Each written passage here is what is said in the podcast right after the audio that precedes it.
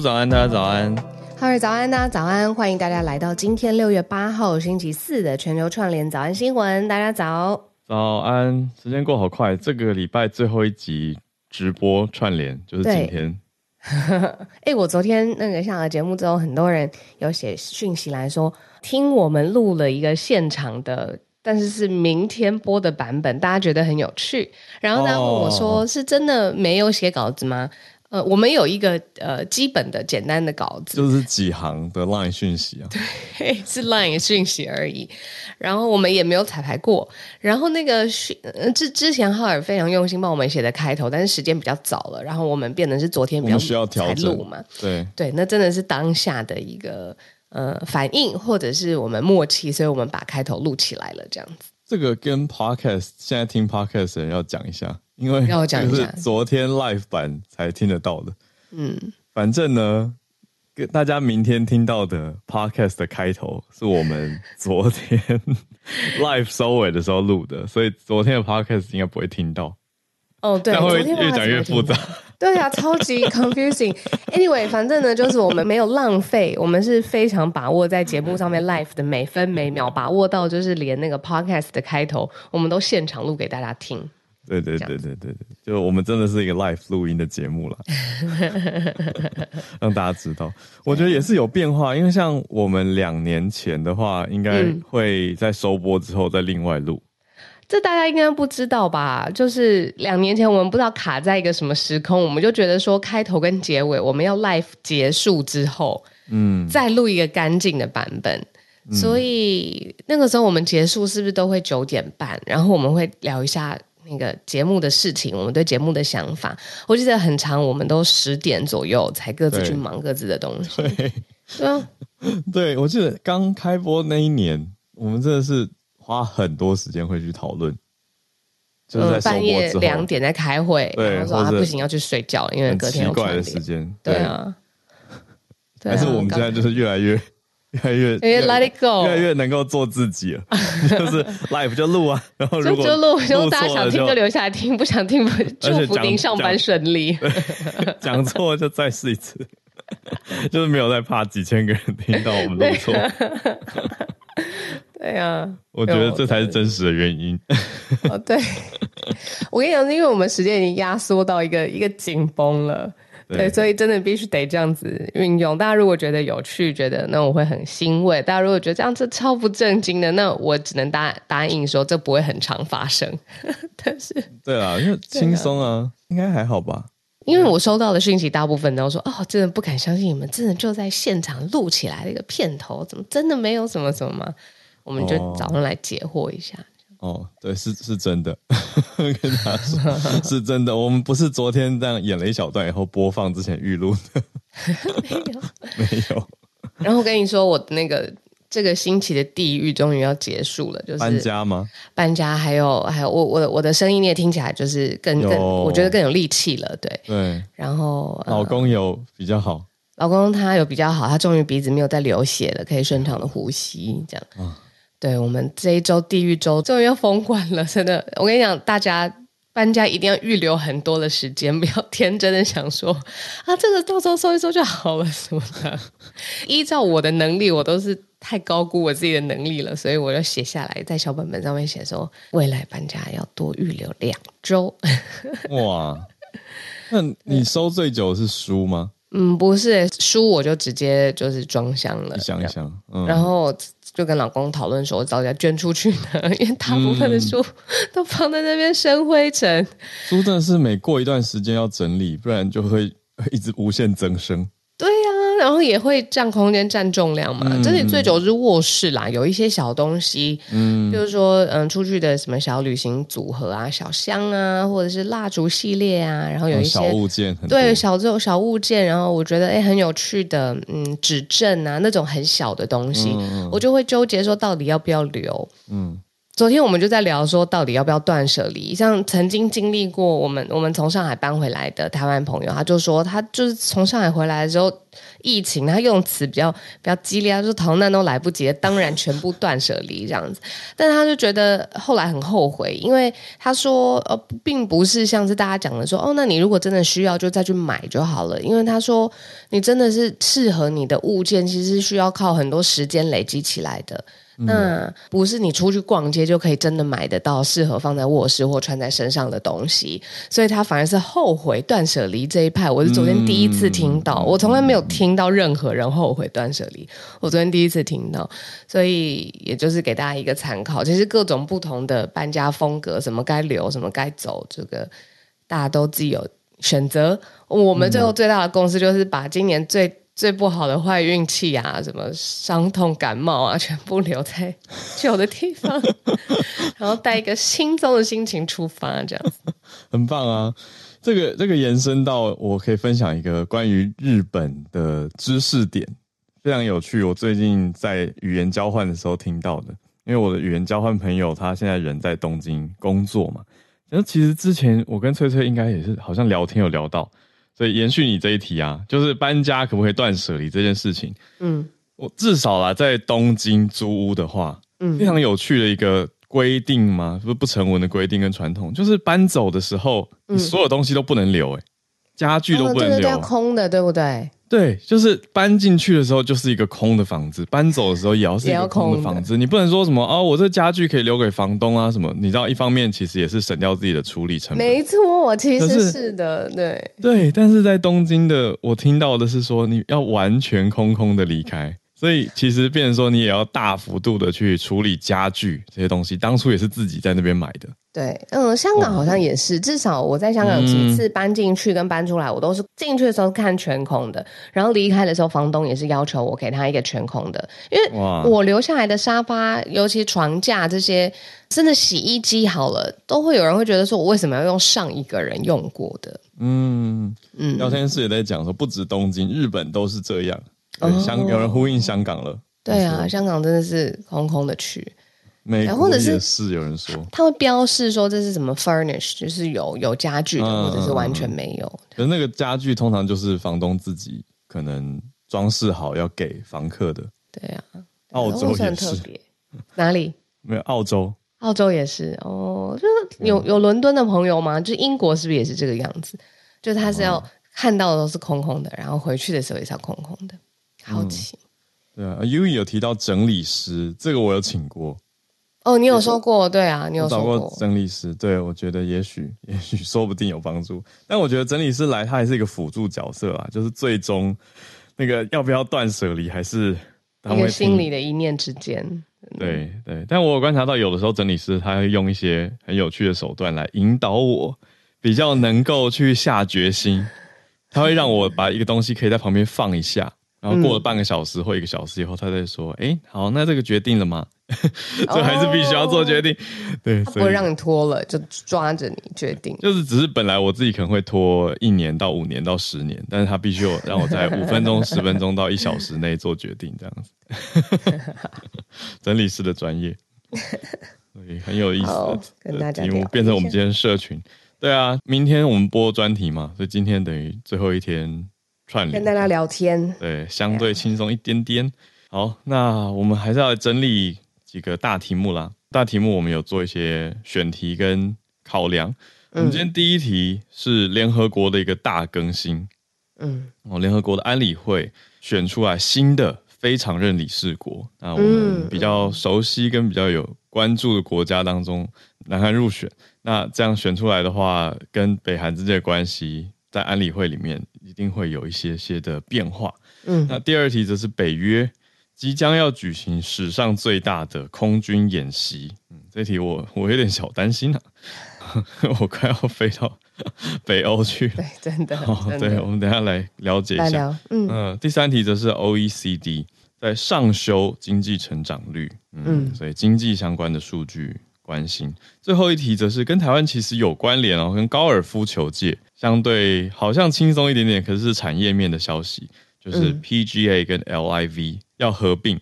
嗯，嗯，那在高尔夫球界就会影响很大。我们一起来关心跟了解一下。那为什么说台湾受惠？这个也来看一下。好，那我们就先从安理会开始讲起。嗯，呃，讲安理会呢，是因为它跟联合国的组织跟它的长。执掌的责任很有关系。呃，联合国安理会里面呢有十五个成员国，那最核心的我们知道五个它是有 veto 否决权的常任理事，那就是我们听到的英国、中国、法国、俄罗斯跟美国。那只要是一票投反对票，那整个他们表决的议案，因为只有否决权嘛，就没有办法通过。那另外十个呢，就是我们说的非常任理事国，是平均要分配给所有的地区的。那他们每一个地区拿到这个非常任理事国的席位。只有两年的任期，然后、嗯、呃，每一年是重新会选出五国去里面做 rotate 做更换更替这样子，所以你可以想象到非常任理事国它的席位是两年，但是每一年会选出新的五国。那现在我们要跟大家讲的就是这一次选出的新的五国是谁呢？是阿尔及利亚、盖亚那、狮子山共和国，靠我们非常近的邻居韩国以及。呃，斯洛维尼亚，这个是这一次联合国新的非常任理事国的五国。那南韩靠近我们最近嘛，对不对？所以我们就来聊聊，就是南韩靠着这个当选非常任理事国的这个意义是什么？很多人会说是牵制北韩，可能呢是在跟国际上面有更多合作，积极的。呃，关系，然后来应对北韩的核武的问题，然后甚至呢是透过这样子的一个机制去寻求更多跟中国或俄国的协助。那这个对北呃南韩来说是现在国际外交上面的一大呃，我会觉得是一大跃进吧，就是说一个非常非常大的对南韩的外交来说一个很大的事件。嗯，所以任期会是从明年一月一号开始，两年的时间。就是我们刚刚讲到的，特别关注南韩也会是这个时间生效嘛？那我觉得有趣的是，可以看一下非常任理事国的英文，帮助大家去想一下，因为他在这个组织里面的角色头衔是什么？这个叫做 non-permanent members。嗯，那其实他们就是这个 council，这个 Security Council 安全理事会对的核心的成员，跟你说 member 嘛，就是会员，但他是非永久，所以翻译成非常任。Non-permanent，、嗯、那会有两年的任期嘛？对啊。那有意思的是，现在已经在任非常任的理事国当中，也有跟我们这个地缘政治区域非常近的，嗯，包括日本，嗯，也是现任的非常任理事国。所以啊，我觉得更是可以看成明年会有一些些的角力，因为我们最近在报的不就是北韩的？哎、欸，他到六月十一号嘛，现在还在期间呢、啊，就还是有可能会继续发射。那，但是对，但日本跟南韩就就很有很有反应嘛。那现在这样的情况如果持续到明年的话，哦，在联合国当中就会是有一个变化了，因为一月一号开始就会新的常任理事国，就就对啊，因为美国已经是美国是常任了嘛，嗯，那日本跟南韩会是非常任，嗯，所以对，对啊，哦，对对对，就等于在这个。呃，亚洲的事务上面会变成一个核心啦。对，嗯，所以他们在安全理事会上面就可以有一些些的合纵连横啊。对，没错。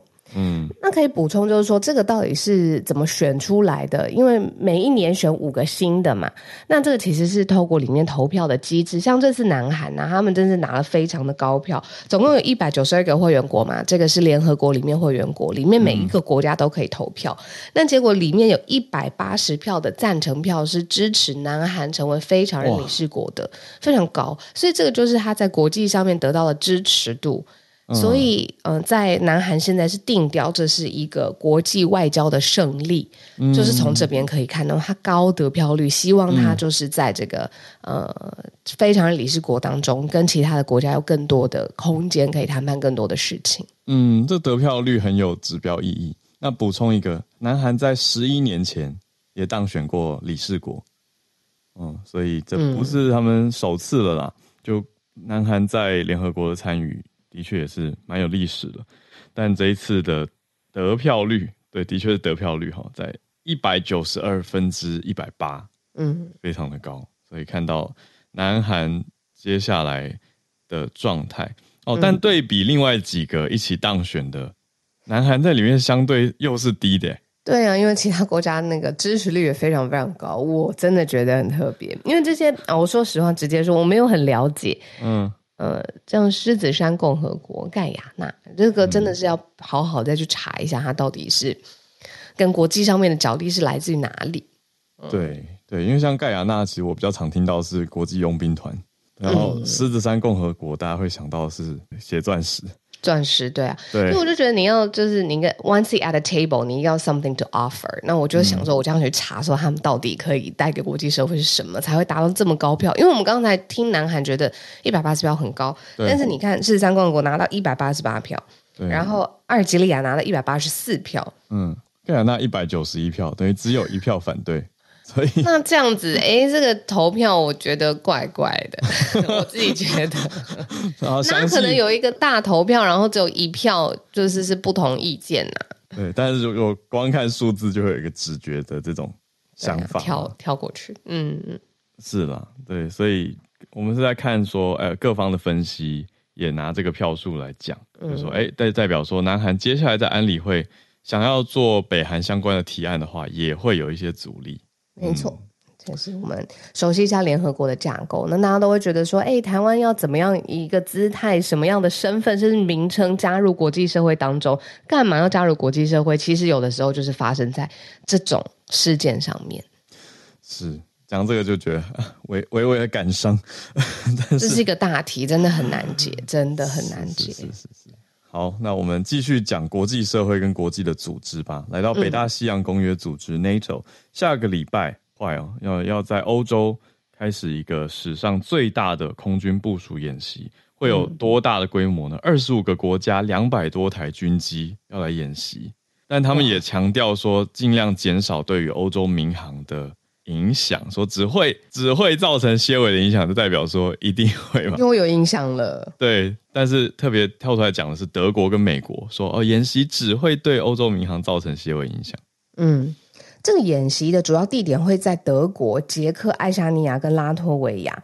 那美国倒是有这个驻德的大使告诉媒体说，这个演习啊是属于防卫的性质，但是呢，里面有一些讯息希望传递给包括在俄罗斯在内的国家，所以他透过这个演习，他也在说话，他把一个讯息传递出去，然后他特别说包括俄罗斯在内，所以是希望俄罗斯知道其实北约的实力，呃，这次就是空军的演习，但是规模史无前例的大嘛，嗯，那他也知道就是他想让。我解读起来啦，是想让俄罗斯知道这个空军的实力跟准备好跟防卫的能力到底到了哪边。可是他我在意的事情是，他说要全力降低像你刚才讲的对民航交通的影响。他说，呃，希望不会看到航班取消，如果有所延误，希望只有几分钟。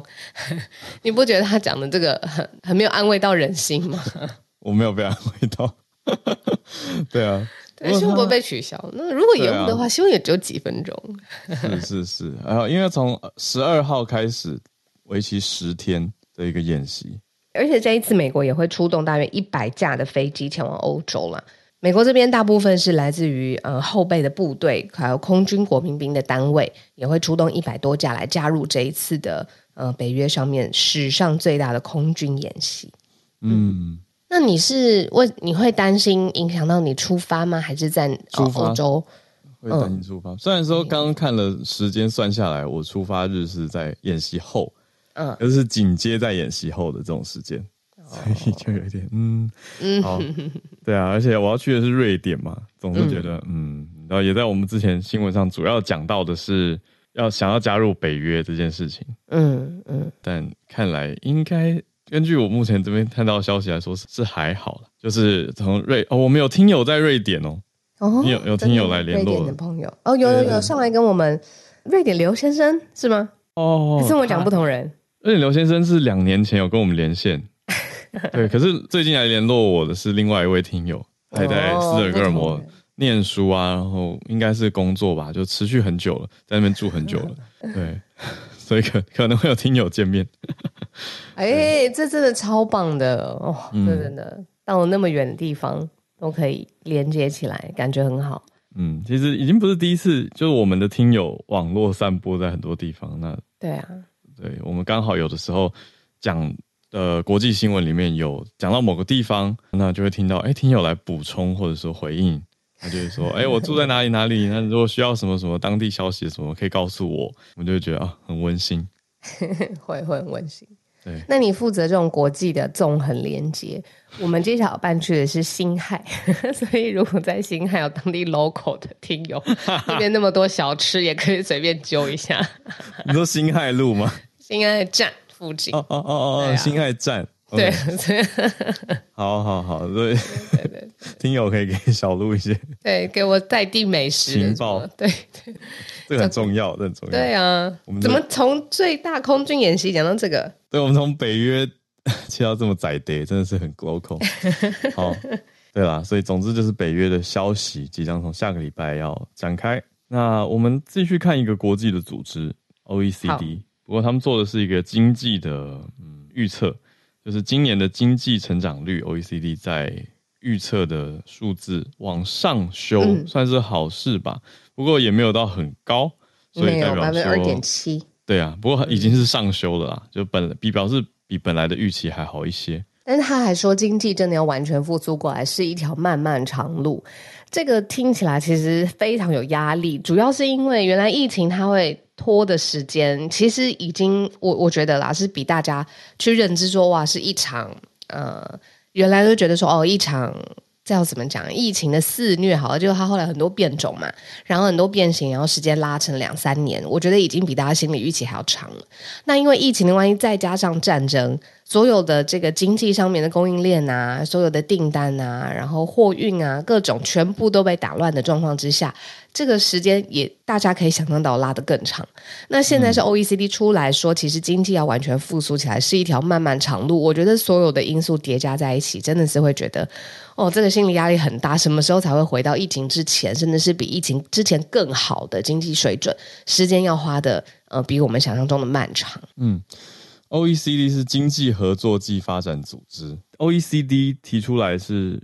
会往上修，可是就像小鹿说的，他在提醒说：“哎，这个是漫漫长路，所以并不像是，并不像是我们前几天报的那个航空业的那一题成长的这么明显。那因为这个是全球综合性的嘛，那它本来是估二点六 percent，这是三月的时候的估，那现在往上拉高百分之零点一，还是有了。”那提高的特别是哪里？美国、中国跟欧元区的经济成长率预估哦，可是综合下来还是比去年低啊。去年是百分之三点三，去年的二零二二年的经济成长率，全球总体是百分之三点三，所以复苏看起来还是没有很强劲哦。那这个 OECD 最明年的预估是什么呢？明年是预估百分之二点九，所以就是慢慢往上走的这种态势在预估。对，那有哪些的状态是大家还是看到比较大波动的？包括了食品的价格，还有能源的价格，因为这些都列在核心通膨嘛。那核心通膨是比之前还要再高的，所以说有能源价格下滑、供应链的瓶颈要解决，还有中国比预期早开放啊，算是这些东西都一一的比之前的情况好啦。能源价格之前本来会预期更高的飙升嘛，那供应链的问题本来会觉得更大。那中国也提早开，概念上对经济来说是好的事情，好，可是这些综合的种种因素加在一起，你说核心通膨还是高等等，那让一些国家的央行变成要提高它的借贷成本，嗯。嗯，那他们这些央行现在已经升息，来开始抑制消费者物价，就是避免通膨再继续往上冲，嗯。嗯，可是他要走这种比较紧缩的货币政策，就表示说还是有潜在的。通膨压力有在慢慢的减弱，可是利率还是明显的有在往上升。嗯。那这些种种因素就让大家知道说，复苏没有想象来的快。嗯嗯嗯，还是在逐步的慢慢往上爬。对啊，那今年大家都会说这个经济的变化，今年二零二三还在呃整理当中啦，各各个产业啊都是这个样子。那如果投资股票的话，今年也会稍微在。呃，盘整一下。那明年，呃，现现在看起来经济慢慢复苏，可能会比较往上扬。那所以现在是布局的时间点，就看你喜欢的风险属性这样子。嗯嗯，还有一个点，OECD 有算是警告啦，他提醒观察到的现象，就是说所有国家的预算赤字都比较高，比疫情前高。嗯、现在比较对象就是 Pre-COVID，还有债务的水准。嗯，借贷情况也是高于疫情前，嗯，所以现在的经济状态等于是说要他要去承受 COVID 嘛，COVID 有一些之前的封锁，那现在看到俄乌战争的影响也是带来对很多国家冲击很明显，嗯嗯嗯，这些也是 OECD 特别关注到现在的经济现象，嗯。好，那我们来了解一下最后一题吧。最后一题看起来轻松，可是我觉得内容还蛮专的。呃，有点专，就是它是跟高尔夫球里面的两个巡回赛品牌很有关系。我们最常在电视上面看到的就是像 PGA 这种的巡回赛。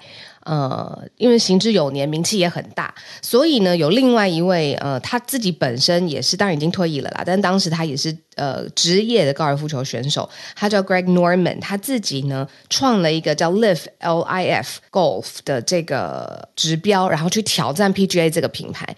那后来这个高尔夫球品牌就受到了沙乌地阿拉伯主权基金的支持，然后所以他们在高尔夫球界一一向都是就是两个势不两立，或者是。他当初创立就是为了一个是挑战另外一个嘛，所以当然他们的整个风格走向都不一样，会互别苗头。嗯、但是今天要跟大家分享的就是现在呢，就是沙乌地阿拉伯的这个 LIV 跟 PGA 同意要互相合并了。那这件事情是反映在。跟大家分享的就是经经济后面，其实很多高尔夫球球具供应商这些是台湾的品牌，而且台湾的公司有上市。嗯、那所以这个消息一一一公布出来，其实呃非常非常震惊。同意合并之外，这些台湾负责的供应商厂牌，其实股价是有往上扬的。所以这个就是一个体坛的消息，然后但是有反映在财经市场上面。嗯，我比较熟 PGA。对，最名气最大的就是这个巡回赛，对这个最常看到跟最呃常听到嘛。嗯，那我知道也有 LPGA，但是 LIV 哦，原来是互别苗头，本来是在沙乌地阿拉伯的支持下的另外一个联赛。没错，对，但是要合并，合并之后大家的表示市场反应是很好的，大家是看好的。嗯，也不只是台湾的供应，应该说主要是。这些大的高尔夫球品牌很多是在美国上市，对，啊、对对对，台湾是接连着嘛，跟着相应的有机会渴望受惠。可是你知道吗？有一个冷知识也跟大家分享，哦、就是全世界百分之八十以上哦，八成以上高尔夫球具都是台湾生产出来的啊。嗯，这个真的是你之前不知道，我这完全不知道。那，那，那，那我问一个很实际的，那这样在台湾买有比较便宜吗？诶，应该没有，因为它的定价策略应该是全世界都一样的吧，对不对？真可惜。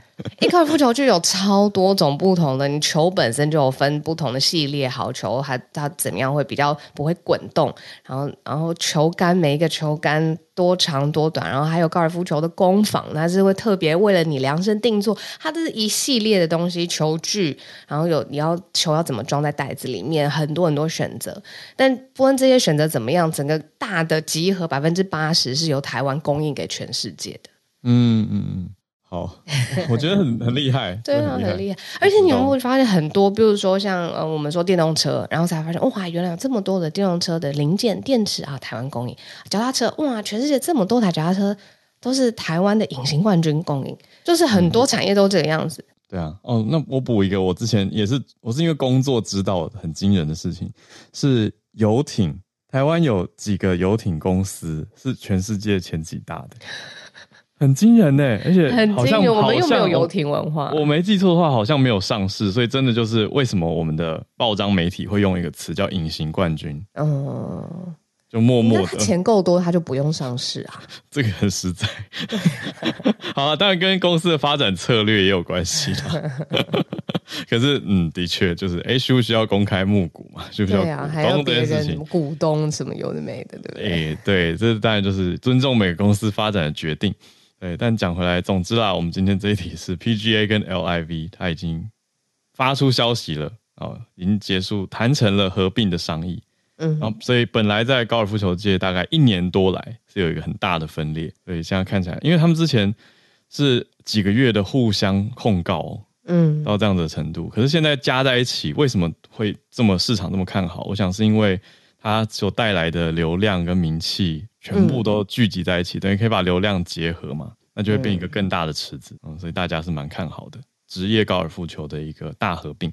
嗯，好，那我们今天的四题整理到这边，准备来进全球串联的时间。好。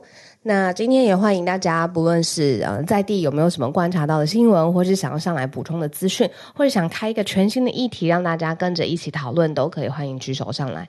那呃，我们也一直想要寻找新面孔或新的声音。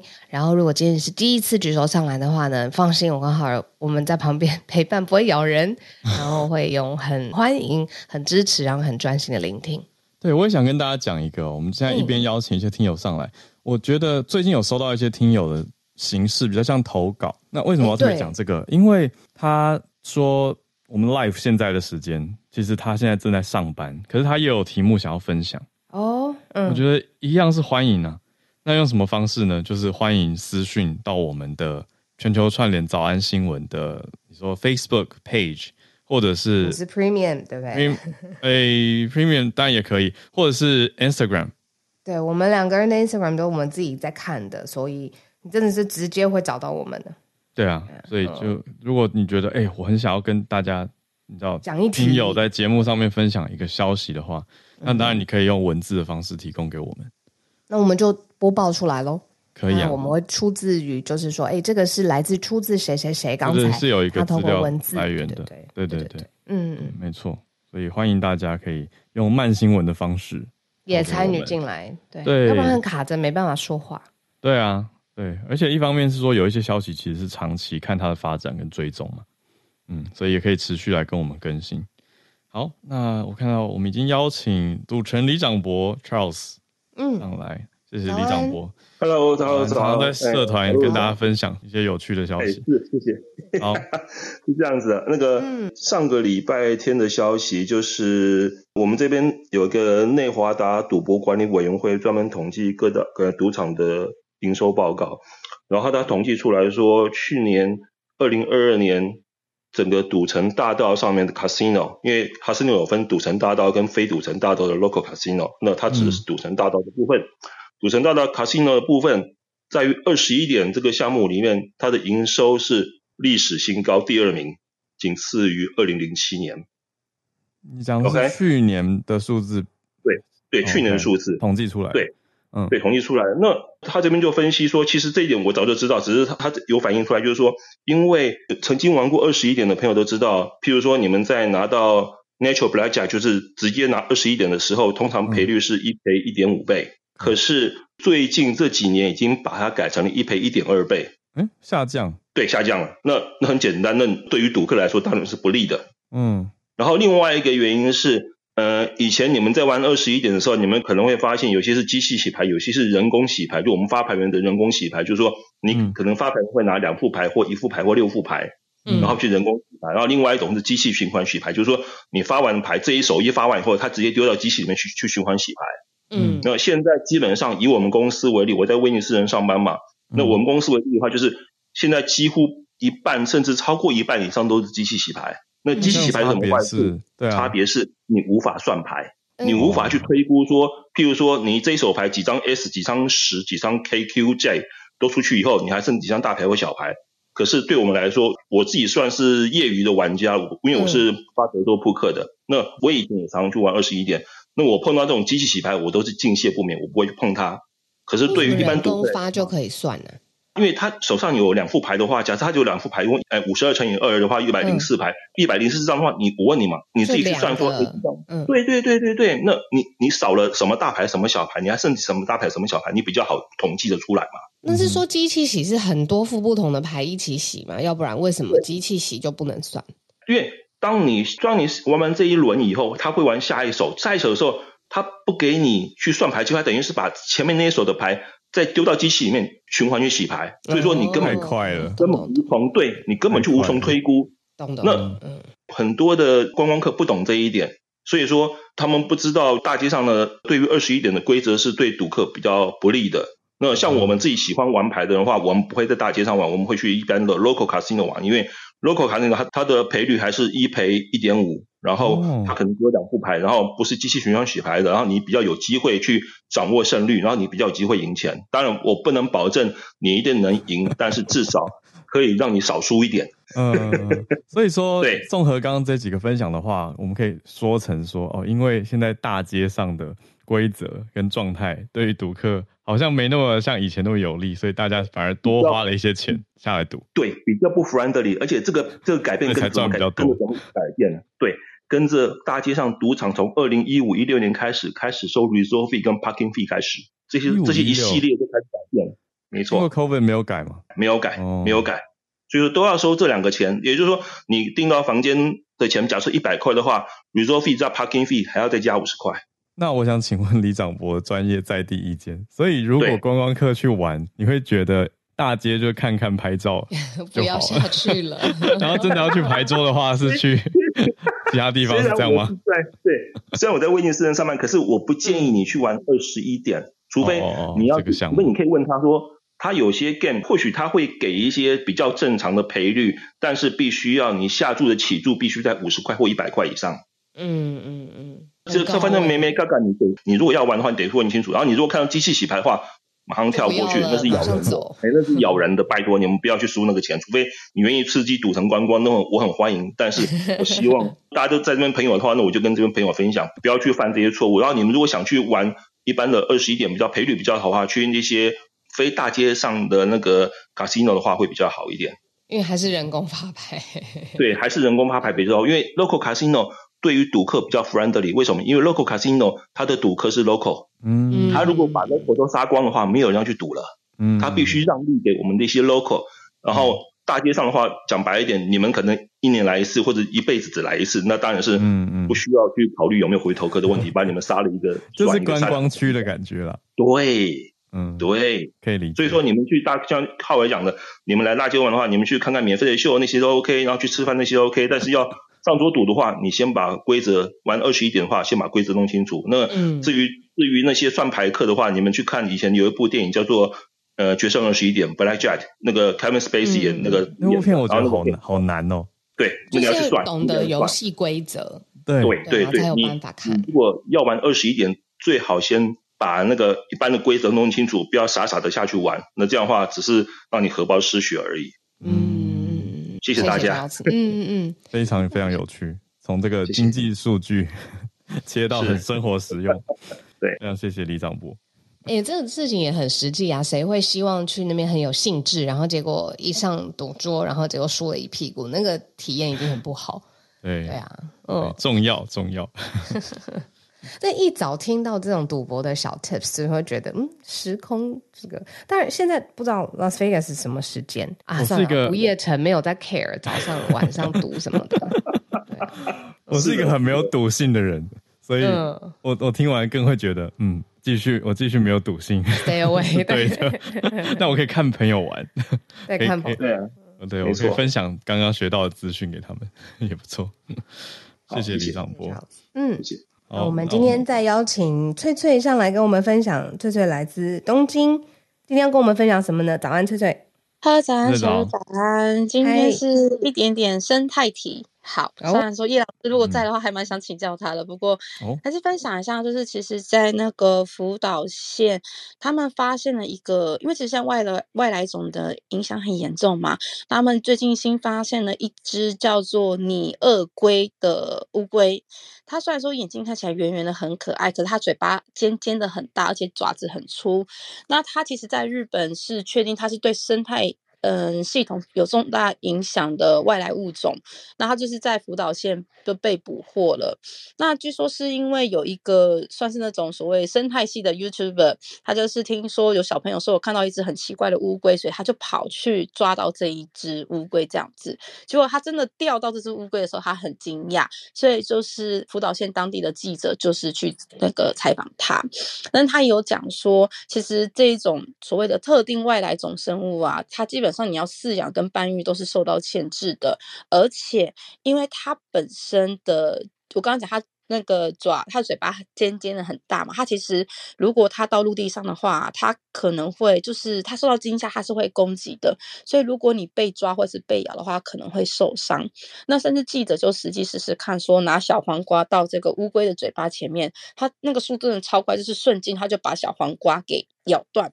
那我有查了一下，这种乌龟啊，它基本上是嗯陆地上。它其实是从美国来的乌龟，那其实这种乌龟的话，它是偏向肉食的杂食性，所以它其实平常吃鱼、鸟、粮，其实，它什么都吃，然后还有吃一些就是嗯死掉的鱼之类的。那听说这种乌龟的天敌只有鳄鱼。以外，其实它几乎是没有天敌的，对，所以其实这种乌龟它其实蛮可怕的，说老实话，但是也庆幸它基本上是水栖类，所以它很少上岸。可是它上岸的话，可能就是要产蛋。那就是他们有通报福岛县的，就是环保局。那目前判断应该只是有人养了之后可能丢弃，所以基本上，呃，目前好像还没有繁殖。可是我会注意到这个消息，其实是因为除了这种我们讲，其实像叶老师之前有分享外来种对于我们的环境影响有多大。那像我刚刚讲了，这种乌龟它基本上没有天敌，所以它其实对呃我们所谓的你知道当地的。嗯，再来，这所谓的原生种可能会就造成很大的影响，因为它没有天敌，而且它什么都吃嘛。那其实像日本除了像这种乌龟以外啊，嗯、最近的话，嗯，像我们最连大家都知道的，有一种嗯生物叫做嗯，在日本好像中国叫做小龙虾吧，就是那个美国龙虾，嗯、对不对？其实像这种，其实在日本现在也是非常非常的多。那基本上它也是因为它会把一些水生生物给就是切掉，影响到就是植物的生态环境，所以其实现在在日本也是造成蛮大的影响，所以大家就是基本上是大家是就是什么提倡可以多吃它。那另外还有一种就是我自己有吃过，就是美国呃美洲和鲶，它是一个很大的鲶鱼，然后它好像其实像日本，它以前是想要。拿来做是做养殖，因为其实它的肉我吃过，真的就是因为它是白生鱼，就是那种它的鱼，它的肉很软，而且没有什么油脂，也不会很臭，它吃起来真的很好吃。可是以前日本就是把它引进来要做养殖，但没有想到那个。这个美这个河鲶，它就是逃出去，就不小心逃出去，流到河川之后，因为它什么都吃的关系，因为它好像叫做嗯清，它又被称为是清道夫，也就是它什么都吃嘛，所以就变成是说，像日本，你现在上网上网找这一种鱼啊，它就会告诉你怎么钓，因为它实在是太多，然后影响到生态，甚至就是有些政府单位是直接说欢迎大家去河川把这些鱼抓起来吃。对，那我看到这个也只是想要跟大家提醒是说，嗯。可能有些外来的生物真的是很漂亮，然后就是又很稀有，所以的确有一些业者就想把它引进来做养殖。可是如果大家看到这样的生物的时候，其实最好不要买，就是不要去养，因为其实你可能无法负荷。你就把它丢掉。那另外呢，其实很有趣的是啊，美那个日本政府有提醒说，像这一次这个你鳄龟的事情嘛，大家就说，如果你遇到它的时候，要快点逃跑，或者是拿一个大的水桶把它先盖起来，然后去通报一下你们当地的环保局，就是进行捕捉。嗯，好，以上就是我的分享，谢谢，谢谢翠翠。嗯，算生态，的确是生态题。可是没有想到结论是可以把它们吃掉，对，但所我所谓没有想到，不是不是什么不好的意思啦，只是一开始没有预期，听到生态的时候要要往这个方向走。可是的确，这个是现在应该说常常听到的一种解决方案吧？嗯嗯，就是繁殖过剩的时候，当然最好的方法就是就是吃掉。好，那我们继续来连线，有一位听友，新朋友吗？我记得是两年前，是不是有有连线来过吗？呃，有两年前，Jimmy，Jimmy 早，纽约对不对？对对对，好，哇，早安，Jimmy，呃，晚安，对，呃，对，晚安，对。然后我想我要分享的是纽约这边，基基本上现在住不只是纽约啊，就是住美东这边，今天一早醒来都会发现天空就是就是浓浓的一层雾。然后太阳都照不过来，然后所以太阳透过浓浓，基本上能见度非常低，所以您看到就是像我头贴上这样子一个 orange sky，所以整个天空都是橘黄色的。对，呃，应该是美国大概东北十几个州现在都笼罩在这种浓雾之中。嗯，最呃最主要是来自于啊、呃、加拿大东边安大略湖东边的森林大火。嗯，对，结果现在遍布了。那个纽那个美国东北十几个州，影响的居民大概有那个 hundred million，就是大概一亿一亿的人人民都笼罩在这个浓雾里面。嗯，对，这是最新的。然后这次加拿大大火到目前为止已经烧掉了八点七七 million acre，就是呃，如果呃，台湾的面积是八点九 million acre，所以大概就是想想象整个台湾种满树，然后整个台这树都被烧掉了。哦，但重点是还这个火还没停，还在烧，所以所以呃，新闻报道说，呃，最糟的呃浓烟还没到。其实现在已经非常惨了，整个美国东部就这样子。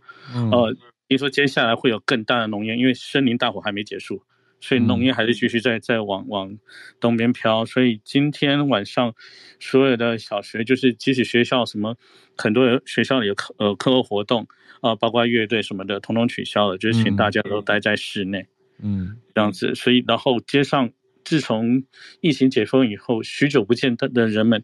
也几乎人人又戴起了口罩，就是因为这是加拿大大火的事件，就就这样想到这儿，持续了几天。呃，今其实是好几天前就开始了，只是说真正的浓烟飘过来是这两天的事情，尤其是今天，昨天晚上大家空气中就闻到烧焦味。哎呦，对，但、嗯、但是还看不到，今天早上一起来就很明显的，嗯，不但是浓雾，嗯，你只要在室外，你都闻到烧焦味。嗯嗯嗯，感觉上也越来越严重啊，还在还在持续。不过我看到一个消息是，加拿大东边还好，最近有开始下雨，哦，所以会、嗯、希望希望了，对，希望接下来好一点。哦、对，不过这个大火的消息的确是两天前左右爆出来的。那非常谢谢 Jimmy 从纽约告诉我们在当地的感受，因为这个烟雾区域性，它就是连带的影响嘛，对啊。也希望一切好转。对，现在听起来，现在你看一亿人，对美东北特别明显受到很大的影响。好，谢谢今天上来串联的 Charles 主持李长博、东京的翠翠，还有来自纽约的 Jimmy，然后上来跟我们分享他亲身体验到的事情。嗯、对啊，谢谢大家。嗯、我想说，今天我们最后的时间，要不要来讲一下有听友投稿的？当然好，因为我们都在我们工作群组来讨论。对，说哎，这些讯息，哎，有些真的还蛮很值得，很值得跟让大家知道。对，嗯，现在讲很明，应该说很明确的，就是香港我们看到的一个消息，是听友特别转了 BBC 的一个报道，也是近期的报道。对啊，对，跟器官捐赠有关系。我很在意，对啊。是，那讲一个实际的数字好了，就是香港想要排队器官移植的人数是远远超过捐赠者的数量。所以很多人在等，等不到。那现在呢？香港在跟中国政府在谈一件事情，就是是不是有可能会加快商讨说跨境的人体器官捐赠互助合作机制？可是就有很多人担心了，因为牵动到一个敏感的安全问题。对啊。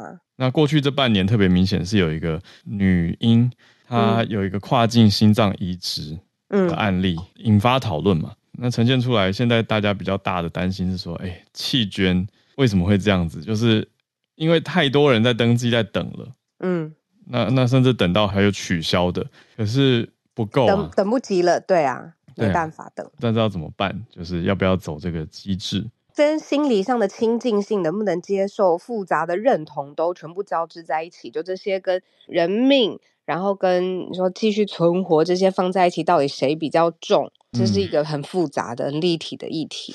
对，那现在其实这个东西又又有点尴尬，是在网络上开始很多的讨论嘛。可是香港的特首李家超他就开始有一些，因为开始变成引发一些连串的争议，那连带的也有调查。那特首就说要调查嘛，就后来还有呃《星岛日报》这边关注到说。有一个消息指说，如果在网络上发表煽动性的言论、文章、言辞，或是煽动市民仇恨中央跟特区政府，算是危及国安，那就会有警方的国安处介入调查。对，但是消息一出来，大家又会觉得，哇，是不是要一言堂啊、封口令啊，等等等这些东西？那这个就是现在很新，还正在进展当中的。就是从一个弃捐的题目延伸到，哎、欸，网络上面的言论自由，还有我觉得背后就是那个对于中国的一些你说器官这些协定的担心啦，看起来就是，嗯，现在要发烧了，现在还在讨论当中，但是这个议题真的太敏感了，很敏感的一个题目，太敏感了。嗯，对，所以我也可以理解，我觉得上来谈可能也不是很好谈，因为它毕竟 ongoing，但是用这种文字跟我们沟通的方式，哎、嗯，反而开了一题新题，因为这不是我们之前我们比如说自己看整理国际媒体的时候有看到的。对对啊，那我们也是抛一个影子，我觉得更多的讨论它还是会持续发生在社团上面。大家如果有真的是案例什么的，也可以跟我们分享这种实际的，比如说真的要等多久，这种互助交换的机制在其他国家到底是怎么样的？放在香港跟中国这么特殊的关系当中，哎，这还有办法秉公处理吗？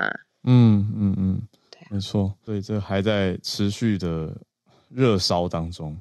我之前有呃采访过这种换心或大的器官捐赠的机制设计，其实是非常非常复杂的。它不是我们想说说、嗯、哦，有人可以，然后就就呃刚好也有人需要缺，然后就 matching 上，其实没有，它有一个非常复杂的，而且是双盲的机制，就是其实没有办法知道到底是谁。嗯、对啊，这设计出来其实呃就很辛苦，那还有运送，还有合适，然后最后还有手术，还有复原的问题，它是一个非常长的链。嗯。对，因为牵涉到的还有包括目前在爆出，大家在讨论的是说，是不是有一些奇特的取消状态？就有人发现说，哎，卫生署看到中央名册网站有取消登记的数字有在变化，那有人觉得是不是刻意的登记又取消，去干扰这样子的流程，等等等。那他们现在正在做这个调查嘛？然后还有一个另外的支点，就是一直有听闻，就是说，呃，所是所谓的 black market，就是大家去非法去把那个。器官取过来，因为他知道香港有需求，或者其他地方有需求啦，所以呃，有人他就用非法的，你要摘除吗？这个字是不是对的？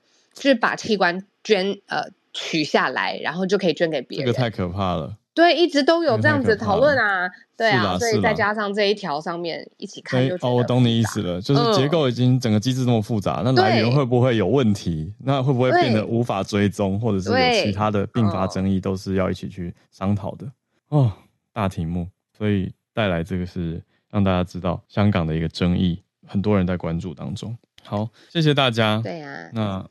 我们今天的串联就到这边告一段落啊！明天就是我们专题的时间了。对对，欢迎大家明天来听我们的专题。应该我跟你没有在节目上这么大篇幅的时间一起讲过英文。